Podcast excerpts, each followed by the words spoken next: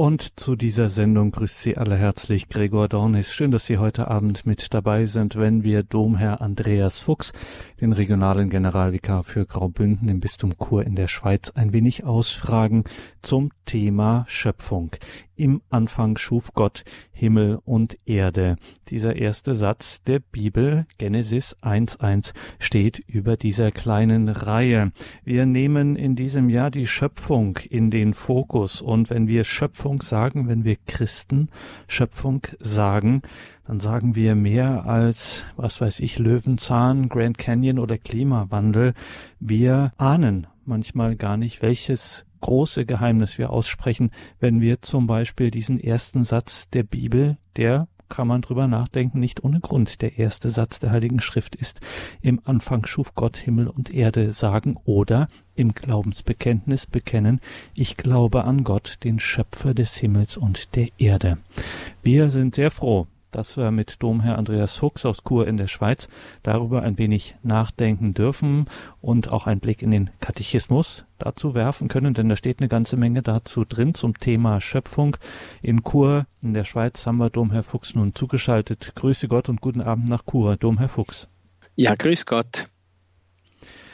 Domherr Andreas Fuchs, wir fragen Sie also heute ein bisschen aus und heute kommen wir auf ein Thema zu sprechen, das man beim Thema Schöpfung eben auch mit bedenken muss und ja, nicht ohne Grund hat zum Beispiel Benedikt XVI. in seiner großen, bis heute ja doch für Aufsehen sorgenden Berliner Rede das Wort von der Ökologie des Menschen geprägt. Das gibt es tatsächlich auch.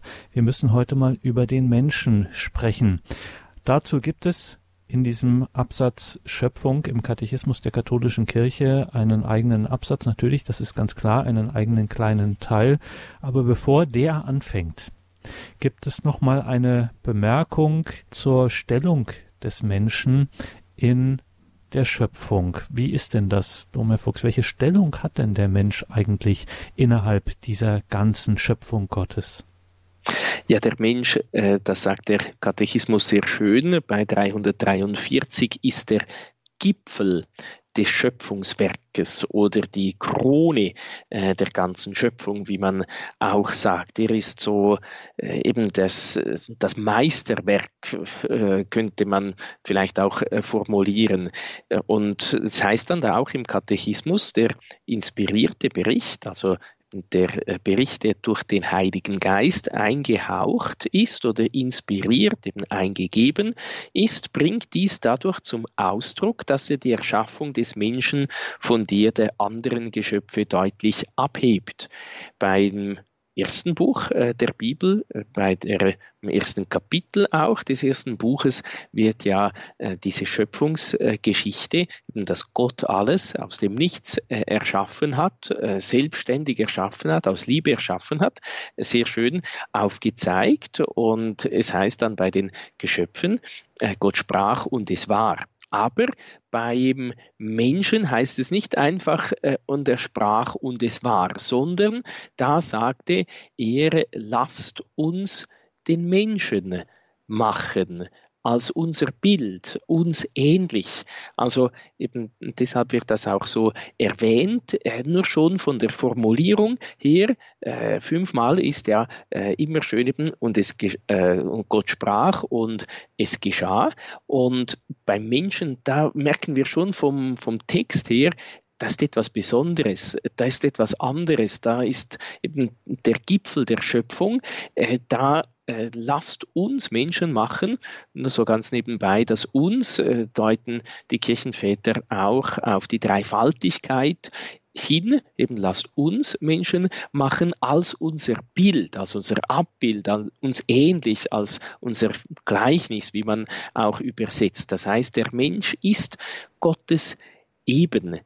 Bild. Wir werden ja dann nachher auch noch schauen, was das dann eigentlich ganz genau äh, bedeutet, dass der Mensch Gottes Abbild ist. Aber äh, nur schon so viel äh, jetzt einmal eben er, der Mensch ist die Krone der ganzen Schöpfung. Ja, er bekommt auch einen ganz besonderen Auftrag von Gott, dass er über die Fische des Meeres, die Vögel des Himmels, über das Vieh, über die ganze Erde herrschen soll nicht sie ausbeuten soll. Das hat Gott nicht äh, gesagt. Er soll sie herrschen, er soll die Erde fruchtbar machen, er äh, soll sie hegen und pflegen und bebauen. Eben auch eine große Liebe zur Schöpfung Gottes zu haben, zu dem, was Gott sonst geschaffen hat. Oder man kann auch anders sagen, Gott hat alles geschaffen, damit es ihm diene, aber er hat das auch für den Menschen geschaffen, dass sie dem Menschen dient. Also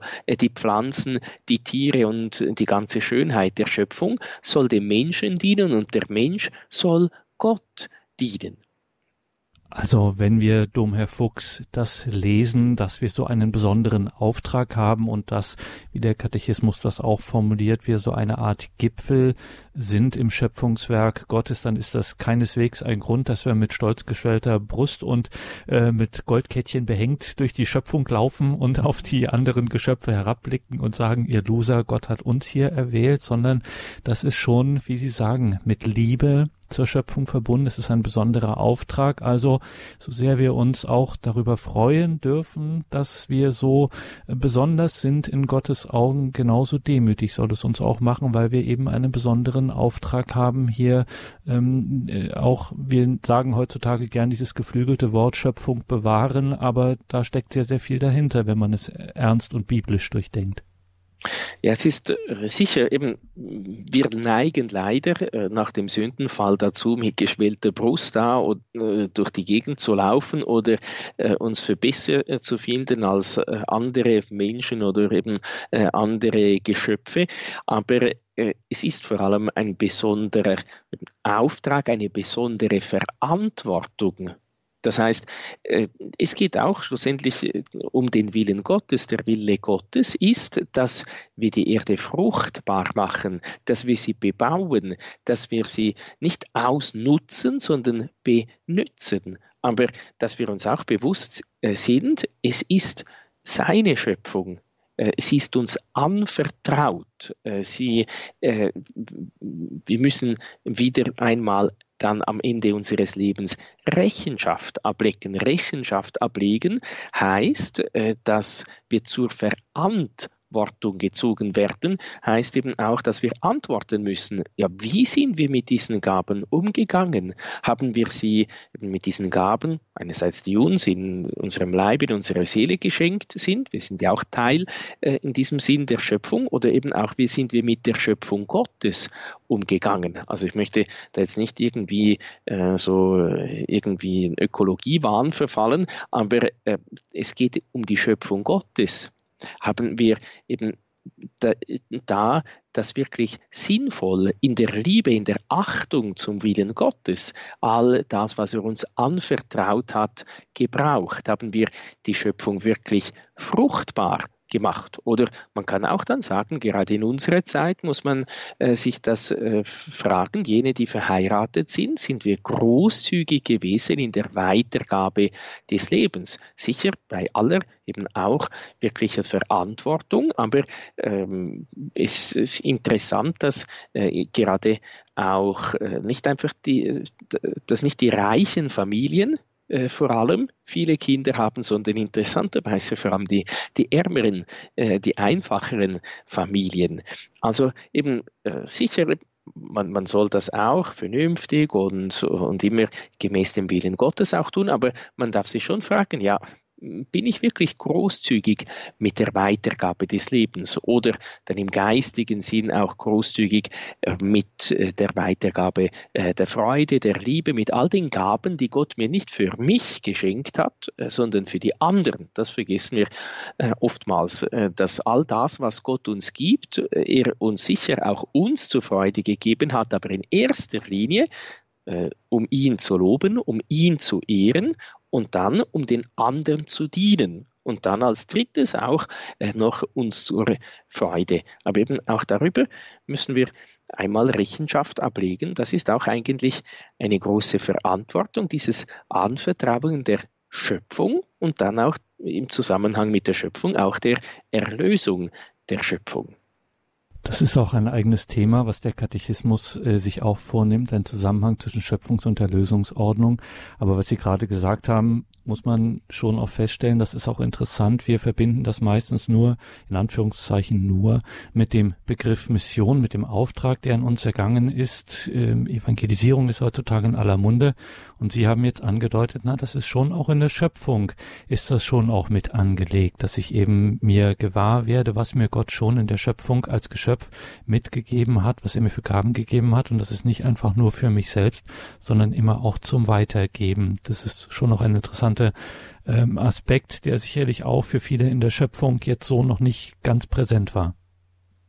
Ja, das vergessen wir leider oftmals, geht mir auch so. Also, dass man oder auch eben als Priester, man wird nicht äh, Priester äh, für sich, sondern man wird Priester für die anderen und man ist im Dienst äh, für die anderen. Sicher darf der Priester auch Freude an seinem, soll auch hoffentlich Freude an seinem Priestersein haben, aber eben nicht einfach Freude, dass er jetzt Priester ist, sondern Freude, dass er als Priester im Dienst Gottes sein kann, dass er Jesus schenken kann durch sein Wort, durch die Verkündigung, durch die Sakramente, also durch das Heiligungsamt und äh, durch das Leitungsamt, indem er entweder eine äußere Leitungsaufgabe hat oder vor allem dann auch als geistlicher Begleiter da im Dienste Gottes, im Dienst der Menschen sein kann. Das muss man sich immer wieder bewusst sein eben und das ist schon irgend, äh, auch in, in, in der Schöpfung grundgelegt. Eben die, so wir vergessen oftmals auch ein bisschen so die, die Vernunftgemäßheit. Äh, sicher, der Glaube überragt bei weitem die Vernunft, aber er gründet auf die Vernunft. Er ist nicht gegen die Vernunft und eben die, auch die Gebote Gottes, äh, das Natur, sogenannte Naturgesetz ist in, äh, in der Schöpfungsordnung ein geprägt, äh, könnte man äh, sagen. Und gerade in einer Zeit, äh, wo da viele, viele Irrlehren herumschwirren und in einer Zeit, wo die Leute nicht mehr so gläubig sind, ist umso wichtiger, auf dieses gemeinsame Fundament, das allen Menschen eben das Gesetz ins Herz gelegt ist, hinzuweisen. Also zum Beispiel eben das Grundgesetz, das Böse meiden, das Gute tun oder eben die zehn Gebote Gottes, du sollst nicht töten, das ist jedem Menschen, auch dem Nicht-Katholiken, auch dem Nicht-Christen, durch die Schöpfung ins Herz eingegeben, eingegossen worden. Und das ist eine gemeinsame Grundlage oder sollte sein, eine gemeinsame Grundlage aller Religionen. Und ich denke, gerade in äh, dieser multikulturellen äh, Zeit und interreligiöser äh, Zeit äh, müssen wir darauf wieder auch in diesem Sinn uns auf die Schöpfung, auf die Schöpfungsordnung auch äh, berufen.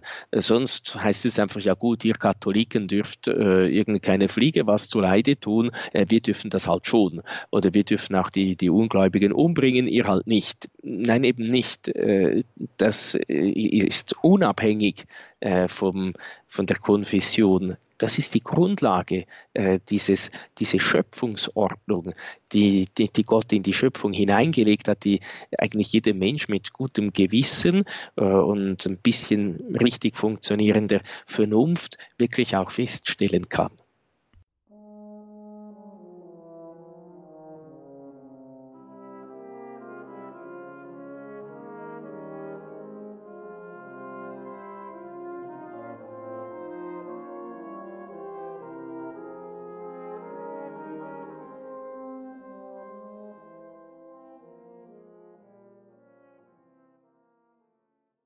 Am Anfang erschuf Gott Himmel und Erde. Das ist unser heutiges Thema. Wieder ein zweiter Teil in dieser kleinen Reihe zur Schöpfung. Eine Reihe mit Domherr Andreas Fuchs aus Chur in der Schweiz. Und heute schauen wir auf den Menschen. Den Menschen als das Geschöpf Gottes, das mit besonderer Weise bevorzugt ist in der Schöpfung. Genesis 1, 26, dann sprach Gott, lasst uns Menschen machen als unser Bild, uns ähnlich. Und dann weiter Vers 27 im ersten Buch Mose Kapitel 1 Vers 27 Gott erschuf den Menschen als sein Bild, als Bild Gottes erschuf er ihn. Also, da legt die biblische Urgeschichte einen ganz großen Wert darauf und Fokus, das zu betonen. Das Bild Gottes ist also der Mensch als Bild Gottes ist er erschaffen. Was heißt das, Dom, Herr Fuchs? Was heißt Gott Ebenbildlichkeit? Ja, das ist ein sehr wichtiges Thema, auch ein sehr schönes äh, Thema. Es wird vor allem äh, da zur Sprache gebracht in einem ganzen Abschnitt äh, ab 356 im großen Katechismus. Und da heißt es, ich zitiere das gerne oder einen Abschnitt daraus, von allen sichtbaren Geschöpfen ist einzig der Mensch fähig, seinen Schöpfer zu erkennen und zu lieben. Also äh, darum geht die Gott-Ebenbildlichkeit vor allem. Also die einen denken, ja gut, eben, äh, dann wird das noch mit der Gender-Ideologie in Verbindung gebracht, äh, ob jetzt Gott Mann oder Frau ist. Äh, ja, Gott ist, äh, äh, er ist Geist, er hat keinen Leib. Auch wenn er unseren Leib geschaffen hat und uns als Mann und Frau geschaffen hat und nicht als irgendwas, sondern als Mann und Frau. nun, das ist dann noch ein anderes Thema, aber darauf kommen wir heute wahrscheinlich kaum mehr äh, zu sprechen. Zuerst müssen wir bei der Gott-Ebenbildlichkeit, eben dem Bild Gottes anknüpfen. Der Mensch ist fähig, einzig der Mensch ist fähig, von allen Geschöpfen seinen Schöpfer zu erkennen und zu lieben. Das Wesen Gottes ist die Liebe und der Mensch ist nach dem Wesen Gottes, nach dem Abbild Gottes geschaffen. Das heißt, er ist zur Liebe geschaffen. Was das bedeutet, kommen wir äh, dann gleich. Dann geht es weiter da bei 356. Er ist auf Erden das einzige Geschöpf, das Gott um seiner selbst willen gewollt hat. Er allein ist berufen, in Erkenntnis und Liebe am Leben Gottes teilzuhaben. Die Tiere haben einen anderen Plan Gottes. Auf dieses Ziel hin ist er geschaffen, eben Anteil äh, an Erkenntnis und Liebe äh, am Leben Gottes zu haben. Und das ist der Hauptgrund für seine Würde. Dann heißt es eine Nummer weiter, weil er nach dem Bilde Gottes geschaffen ist, hat der Mensch die Würde, Person zu sein. Er ist nicht bloß etwas, sondern jemand. ich möchte noch äh, ein bisschen darauf eingehen, was das dann bedeutet. Eben, was bedeutet das? Er ist fähig, seinen Schöpfer zu erkennen und zu lieben. Er äh, ist zur Liebe berufen. Er ist äh, in der Liebe ein Abbild Gottes. Es hat da einen Querverweis auf 1703. Der äh, ist wichtig. Das ist äh, die Berufung des Menschen, äh, das Leben im Heiligen Geist, auch eben die Würde äh, des Menschen. Und da heißt es, weil der Mensch eine geistige und unsterbliche Seele besitzt, ist der Mensch auf Erden das einzige Geschöpf, das Gott um seiner selbst willen gewollt hat. Schon von seiner Empfängnis an ist er für die ewige Seligkeit bestimmt. Und dann wird eben das ein bisschen genauer ausgeführt, was es heißt, äh, die Liebe zu leben oder in der Liebe Gott ähnlich zu sein. Der Mensch hat am Licht und an der Kraft des göttlichen Geistes teil. Durch seine Vernunft ist er fähig, die vom Schöpfer in die Dinge hineingelegte Ordnung zu verstehen, zu erkennen. Also der Mensch hat Verstand, hat eine Vernunft. Wir Menschen haben Erkenntnis, ist die eine Seelenkraft, äh, äh die wir haben. Die andere kommt gleich durch seinen Willen, ist er imstande, auf sein wahres Heil zuzugehen.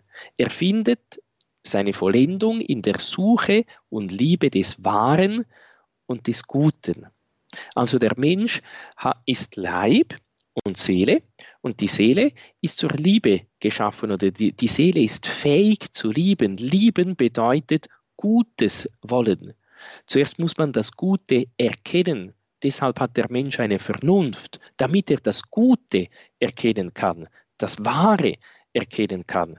Und dann hat er auch einen Willen, dass er das einmal erkannte Gute auch wirklich in die Tat umsetzen kann, wirklich tun kann. Eben nicht nur so theoretisch Gutes wollen, sondern wirklich und wahrhaft das Gute tun. Eben Gutes wollen heißt lieben. Lieben bedeutet Gutes wollen.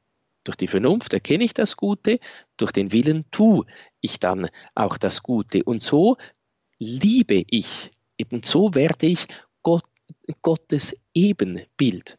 Äh, deshalb äh, heißt es dann auch dabei 358, Gott hat alles für den Menschen erschaffen, aber der Mensch selbst ist erschaffen worden, um Gott zu dienen, ihn zu lieben und ihm die ganze Schöpfung darzubringen. Also eben Gott, wir sind dazu da, wozu sind wir auf Erden? Wir sind auf Erden, um Gott zu erkennen, ihn zu lieben, ihm zu dienen und so in den Himmel zu gelangen.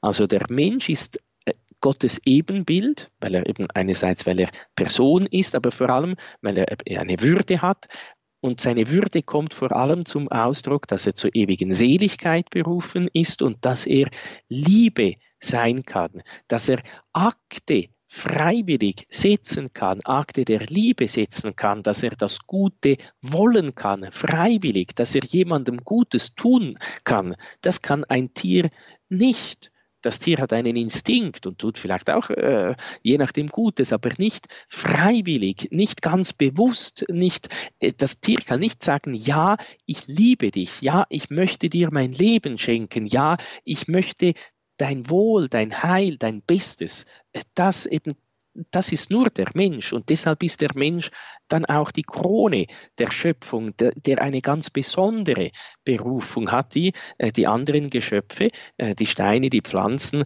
die Tiere nicht haben. Da sind wir wieder, Domherr Fuchs, an dem Punkt, wo wir sagen müssen, auch hier haben wir schon das, was wir gemeinhin erst in der Erlösung vermuten, nämlich dass die Liebe die Hauptsache ist, auch das können wir eigentlich schon aus der Schöpfung erahnen. Nicht so ganz eindeutig, ähm, wie gesagt, Stichwort Sündenfall, ähm, aber an sich müssten wir eigentlich schon als Geschöpfe fähig sein, das, was Sie sagen, also dieses, dass unser, der Sinn unseres Lebens daran besteht, Gutes erstmal zu erkennen und es dann zu wollen. Also Erkenntnis und Liebe spielen hier ineinander. Das müssten wir eigentlich schon von Haus aus zumindest ein Gespür dafür haben. Habe ich Sie da richtig verstanden? Ja, ja, weil so hat Gott den Menschen gedacht, geplant, erschaffen. Aber nachher kam ja dann eben das Schlamassel der Sünde. Äh, das ist äh, das Problem. Deshalb, oder das Problem, äh, die Folgen der Sünde oder unter den Folgen der Sünde leiden wir ja heute noch. Also eben der Mensch, so wie ich gesagt habe, eben von Gott ist er vollkommen gestaltet worden, hat ihn sogar noch mit ganz besonderen Gnaden ausgestattet, damit er die Wahrheit ganz einfach erkennen kann, damit er das Gute ganz einfach einfach wollen und tun kann. Er hat ihm eine Freiheit gegeben, also eben diese Freiheit, das Gute freiwillig zu tun, sich für das Gute aus Liebe zu entscheiden. So hat Gott den Menschen geschaffen. Eben so sind wir ursprünglich, könnte man äh, sagen. So hat Gott, er hat den Menschen nicht unvollkommen geschaffen, sondern er hat ihn vollkommen wenn auch äh, die ganze Schöpfung, man sagt in statu vie, äh, auf dem, im Zustand des Weges oder im, auf dem Weg der Vollkommenheit, also ähm, wie man so schön sagt, Verbesserungspotenzial, äh, gibt es auch eben, aber Gott, er hat nichts mit Mangel geschaffen, äh, weil er vollkommen ist, äh, weil er die Liebe ist, äh, kann er nichts wollen, dass eben nicht Liebe ist, dem etwas fehlt. Das äh, schließt aber nicht aus, dass es äh, von gut noch besser wird. Also es ist ein Unterschied, ob es schlecht ist und von schlecht zu gut geht, aber man kann auch sagen, es ist gut, aber es wird noch besser. Äh, und eben Gott hat alles gut geschaffen. Das sagt ja das erste Kapitel der Genesis immer und immer wieder. Gott sah, dass es gut war, äh, dass es sehr gut war. Und auch den Menschen ursprünglich hat er gut geschaffen. Nur eben dann hat der Mensch von Anfang an ziemlich bald seine Freiheit, seine Liebe missbraucht und hat sie auf etwas anderes als Gott gelenkt. Er wollte wie Gott sein, aber ohne Gott, neben Gott, durch, gegen Gott, verführt äh, von der teuflischen Schlange. Und äh, deshalb ist dann eben auch diese ganze Katastrophe der Sünde äh, und der Folgen äh, der Sünde gekommen. Und deshalb merken wir dann eben auch heute, äh, es fällt uns heute noch schwer, die Wahrheit zu erkennen. Wir können irren, das ist eine, äh, eine Realität, die wir uns vielleicht ab und zu nicht so ganz bewusst sind oder äh, manchmal ja, haben wir das Gefühl, alles, was mir durch den Kopf geht, ist sofort vom Heiligen Geist. Aber die Heilige Schrift sagt, prüfet alles, äh, behaltet das Gute, eben äh, seid ein bisschen klug und vorsichtig, äh, seid ein bisschen kritisch mit euch selber. Nicht alles, was ihr denkt, ist immer einfach gerade vom Heiligen Geist eingegeben, sondern prüft das bitte. Und eben, wir haben oftmals Mühe, die Wahrheit zu erkennen und dann noch viel mehr. Oftmals sagen wir ja selber, ja, äh, ich wüsste schon, ich weiß schon, ich sollte. Wir erkennen vielleicht die Wahrheit, aber dann fällt es noch viel schwerer, sie dann auch in die Tat umzusetzen, sie dann auch zu befolgen.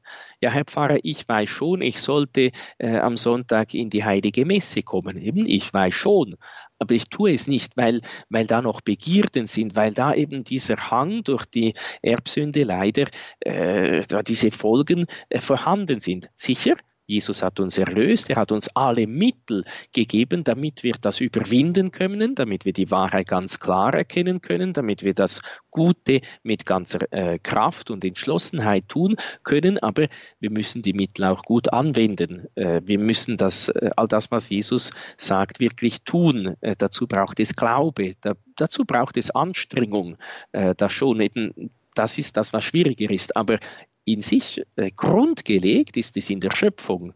Äh, Gott hat uns zur Heiligkeit erschaffen, äh, aus Liebe erschaffen, äh, zur Liebe berufen und er hat einen Plan. Sicher, das, was die Sünde zerstört hat, äh, das hat äh, das Heilswerk, das Kreuz Christi, mehr als nur wieder gut gemacht. Wir sind jetzt nicht einfach wieder auf der gleichen Ebene wie zu Beginn der Schöpfung, sondern wir sind noch viel höher. Also äh, deshalb heißt es dann auch in der Osternacht, o glückliche Schuld, dass du einen solchen Erlöser gefunden hast. Also das, was uns die Sünde hat verlieren lassen, das hat Jesus mehr als wieder zurückgebracht. Er hat das noch äh, gesteigert. Also äh, wenn äh, wir irgendwem, äh, kann sagen, aus einer Bronzemedaille, irgend, äh, an einer äh, Weltmeisterschaft ist eine Goldmedaille und ein Riesenpokal noch geworden. Also ein, ein Quantensprung. Es ist eben, Jesus hat uns viel mehr gegeben, aber grundgelegt ist es in der Schöpfung, ja.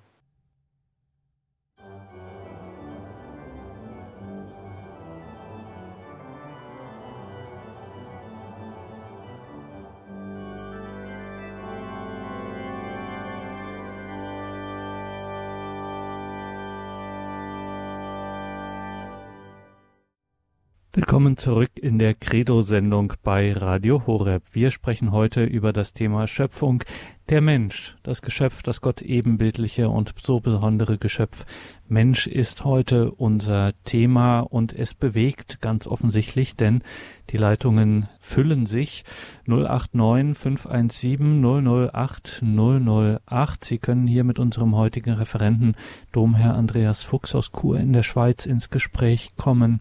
089 517 008 008. Und als erstes gehen wir in die Gegend um Ingolstadt. Dort hat uns eine Dame angerufen. Grüß Sie Gott, guten Abend. Jetzt sind Sie auf Sendung. Ja, guten Abend. Guten Abend. Ich habe mal eine Frage zu den Aufzeichnungen der Bibel. Und zwar, also modern gesagt, äh, aus jetziger Zeit würde man sagen, wer, wer ist der Literat der Heiligen Schriften? Wo nehmen wir dieses Wissen her über die Bibel? Dumm, Herr Fuchs, woher wissen wir, wer uns da aus der Heiligen Schrift entgegenspricht? Gut, die, die, Heilige Schrift, so lehrt uns die Kirche oder die Heilige Schrift ist ein Buch der Kirche. Äh, das ist mal wichtig. Und die Kirche lehrt uns, äh, dass die Heilige Schrift Wort Gottes ist oder wie wir auch gehört haben, inspiriertes Wort Gottes. Also, äh, dass der Heilige Geist das eingegeben hat. Nicht, dass der Heilige Geist das diktiert hat und der Mensch da nur ähm, einfach äh, irgendwie so wie bei einem Diktat aufgeschrieben hat, was der Chef diktiert hat, sondern der Heilige Geist hat insofern eingegeben, dass dieser äh, der, äh, der Autor, der das aufgeschrieben hat, der Mensch, der das aufgeschrieben hat, in den Dienst Gottes genommen worden ist, nur das aufgeschrieben hat, was Gott wollte, äh, dass er geführt wurde durch den Heiligen Geist, aber sicher auch mit seinen menschlichen Fähigkeiten. Also sehen wir zum Beispiel an den Evangelien,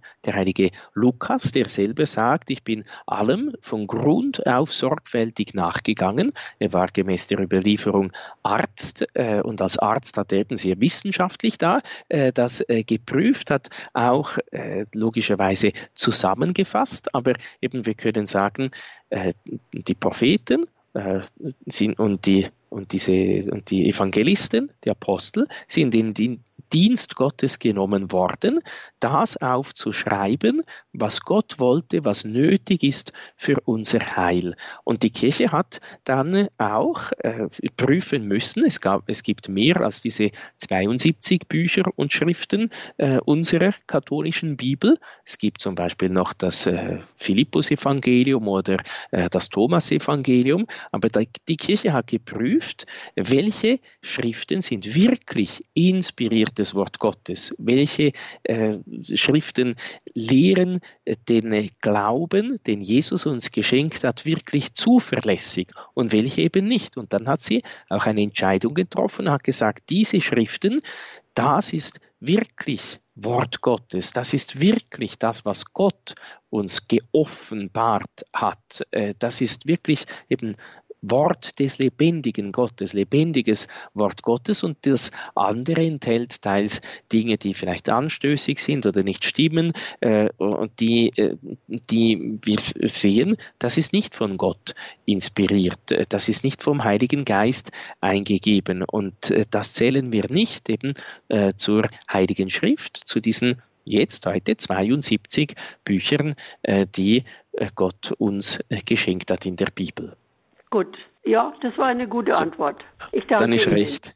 danke Ihnen für die Frage. Alles Gute, Gottes Segen, auf Wiederhören. Und jetzt gehen wir nach Osnabrück. Guten Abend, grüß Gott. Guten Abend, grüß Gott. Ich hätte da mal eine Frage bezüglich äh, des rechten Gottesbildes, des rechten Gottesverständnisses. Und zwar aus dem heraus, dass ich und gerade auch in der katholischen Kirche eigentlich äh, ja Vorwurf ist jetzt ein falscher Begriff, äh, da eigentlich ein, äh, ein, ein falsches Gottesbild eigentlich mitbekommen habe. Eigentlich auch eine falsche Religionsverständnis. Und äh, von daher fällt es mir sehr, sehr schwer, äh, jetzt Gott richtig zu verstehen, auch in seiner Liebe. Und dass das einfach so eingegeben ist, das würde ich weniger sagen, wenn, wenn es eigentlich so verdreht oder so falsch ein vermittelt wurde. Und wie man dann in ein richtiges Gottesbild oder auch richtiges Selbstverständnis kommen kann, mhm. dass da nicht nur eine Sache ist, jetzt Bibel zu lesen, weil das ist nicht eine Sache des Wortes und des Kopfes, sondern auch des Herzens und der Erfahrung. Und wenn Danke. dann die Erfahrung, die Liebeserfahrung fehlt, ja, danke. Das ist eine gute Frage und eine wichtige Frage, die auch sicher viele andere Hörer jetzt bewegt. Domherr Fuchs, ähm, was machen wir damit? Wir haben jetzt sehr viel und sehr emphatisch über diese Liebe gesprochen, aber wenn ich eben dafür keine Erfahrung habe, was dann? Also ich denke, wichtig ist vielleicht auch zu unterscheiden jetzt in dieser äh, Frage. Einerseits äh, das Gottesbild an sich oder äh, das, was die Bibel an sich uns sagt und dann auch die Menschen, die äh, in den Dienst genommen worden sind. Also äh, einerseits vielleicht unsere Eltern, Großeltern, gute Verwandte, äh, dann auch die Katechetinnen und Katecheten, der Priester oder einfach all die Menschen, die uns von Gott etwas mitgeteilt haben, die uns die ersten Gebete gelernt haben, die uns den Glauben beigebracht haben also eben einerseits könnte man sagen, der Glaube an sich und dann, wie er uns vermittelt wurde. Äh, das Gottesbild, der Glaube, äh, den die Kirche, der, oder besser gesagt, äh, Jesus hat der Kirche seine Lehre anvertraut und er hat ihr den Auftrag äh, gegeben, geht hin, lehret alle Völker, macht sie zu meinen Jüngern, tauft sie auf den Namen des Vaters und des Sohnes und des Heiligen Geistes. Das heißt, äh, der Glaube, den Jesus äh, seiner Kirche geschenkt hat, in sich ist das der Glaube, den wir eben empfangen haben durch Jesus und da Jesus die Wahrheit ist, ist es auch der wahre Glaube etwas anderes ist oder eben äh, der Glaube an sich, eben der Katechismus an sich, äh, der lehrt uns das, was Jesus lehrt. Er lehrt uns die Lehre Christi, äh, die Wahrheit, die Gott uns offenbart hat. Jetzt aber ist klar, eben wenn jener, der von Gott gesandt ist, den Glauben zu verkünden, der hat auch seine Schwachheiten, der hat auch seine Fehler, seine Sünden, seine Begrenztheiten. Und je nachdem äh, kann er äh, das vielleicht eben auch nicht so vollkommen vermitteln, äh, ist auch, wie soll ich sagen, eben Heute Abend bin ich auch im Dienste der Verkündigung. Ich darf Ihnen äh, das Wort Gottes verkünden. Je nachdem gelingt es mir besser und je nachdem eben auch nicht äh, so gut. Wir sollen immer versuchen, möglichst äh, das Gute zu entdecken, zu sehen, herauszunehmen. Äh, und so äh, können wir eben, müssen wir, äh, eben, das Schönste wäre auch, wenn wir dann selber die Erfahrung machen können, die Erfahrung des Wortes Gottes machen können. Das ist das Ziel. Äh, das Ziel auch der ganzen Glaubensverkündigung ist nicht einfach Wissensvermittlung, sondern das Ziel ist Jesus. Und äh, das Ziel ist, dass man mit Jesus in Kontakt kommt, dass man in Gemeinschaft mit Gott, äh, mit Gott in Kontakt kommt. Eben deshalb ist äh, Wort und Sakrament auch immer verbunden. Äh, das Wort Gottes, die Verkündigung, möchte gern zum Sakrament äh, führen. Das Wort Gottes möchte gern zur Erfahrung Gottes im Befolgen des Wortes Gottes führen, äh, dann äh, merke ich eben, wenn, äh, wenn das Wort Gottes mir sagt, betet alle Zeit und wenn ich wirklich, wenn mir das einmal gelungen ist, wenn Gott mich das erfahren lässt, dann merke ich, dass es wirklich stimmt, dass es wirklich schön ist zu beten mit Jesus den ganzen Tag vereint zu sein, zum Beispiel. Danke für Ihren Anruf. Alles Gute für Sie und Gottes Segen. Wir müssen mhm. jetzt, wenn wir darüber sprechen, noch eine Frage, die einfach wichtig ist und in unseren Zusammenhang hier gehört, über den wir hier sprechen. Die haben uns ganz viel gesagt, wofür wir alles berufen sind und was wir alles Tolles mitbekommen haben.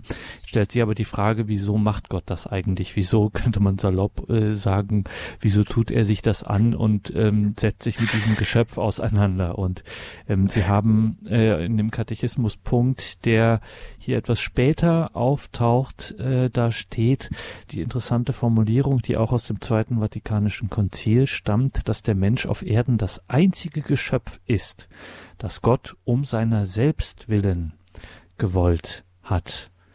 Also ich bin das einzige Geschöpf, das Gott um meiner selbst willen gewollt hat. Was will mir das denn sagen? Also er hat mich gewollt, weil er mich liebt. Das heißt, weil er möchte, dass ich für ihn darbieten. Gott, eben, warum tut sich das Gott alles an? Äh, Habe ich mich ab und zu auch schon äh, gefragt. Er hätte es einfacher gehabt äh, ohne uns.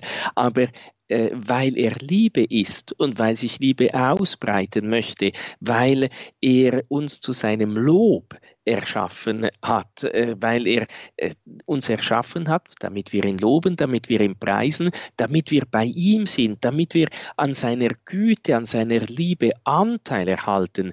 Deshalb hat er uns geschaffen, eben nicht, weil er uns hätte gebraucht hätte, sondern eben um seiner selbst willen. Er, wo, er selbst wollte das. Er hat das ganz frei entschl äh, entschlossen. Er wollte, dass auch wir Anteil haben an seiner Liebe, ganz für ihn da sind. Nicht nur einfach eben ein Baum, der Früchte bringt für andere. Da ist sicher, wir sollen auch für die anderen da sein, aber eben äh, wir haben einen Plan in sich, in uns selber. Und Gott hat diesen Plan in uns hineingelegt, für ihn da zu sein, Mensch zu sein, Person zu sein, eben Anteil so am Leben Gottes zu haben.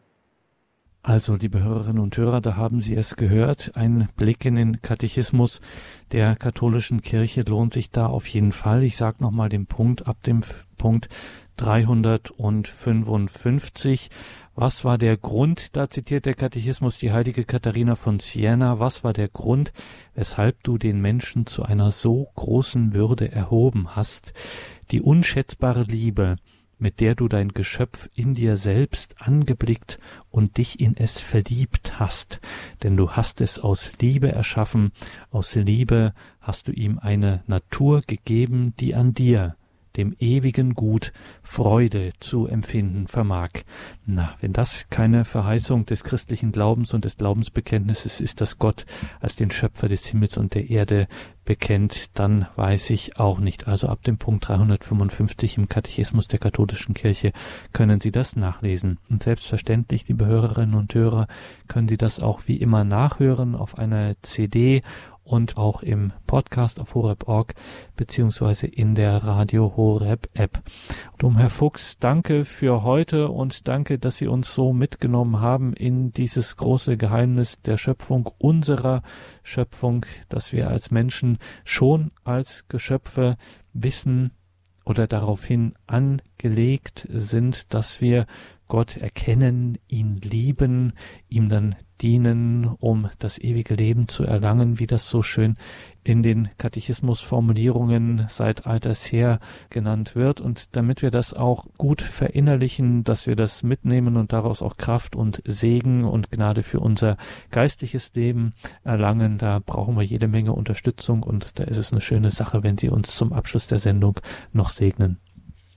Ja, das äh, tun wir tue ich äh, sehr gerne. Wir wollen auch äh, die Mutter Gottes bitten, dass sie uns in diesen letzten Tagen der Fastenzeit beistehen möge, dass wir dann auch vielleicht ganz besonders auch dieses Jahr in der Osternacht, wenn wir daran teilnehmen dürfen, da merken, aha, äh, da geht es ja auch um Schöpfung und Erlösung. Die vielen, vielen Lesungen, wenn alle genommen äh, werden, aus dem Alten äh, Testament möchten ja gerade das äh, zeigen. Schöpfung und Erlösung sind eben aufeinander angelegt. Oder Gott hat alles ins Heil und zum Heil aus Liebe berufen.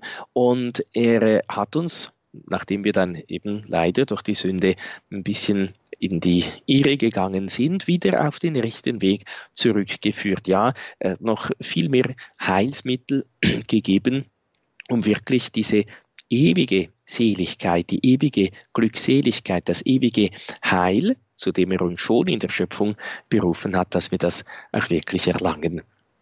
Und so wollen wir nun den Segen Gottes dazu erbitten, dass er uns immer auf dem rechten Weg führen möge. Der Herr sei mit euch. Und mit deinem Geiste.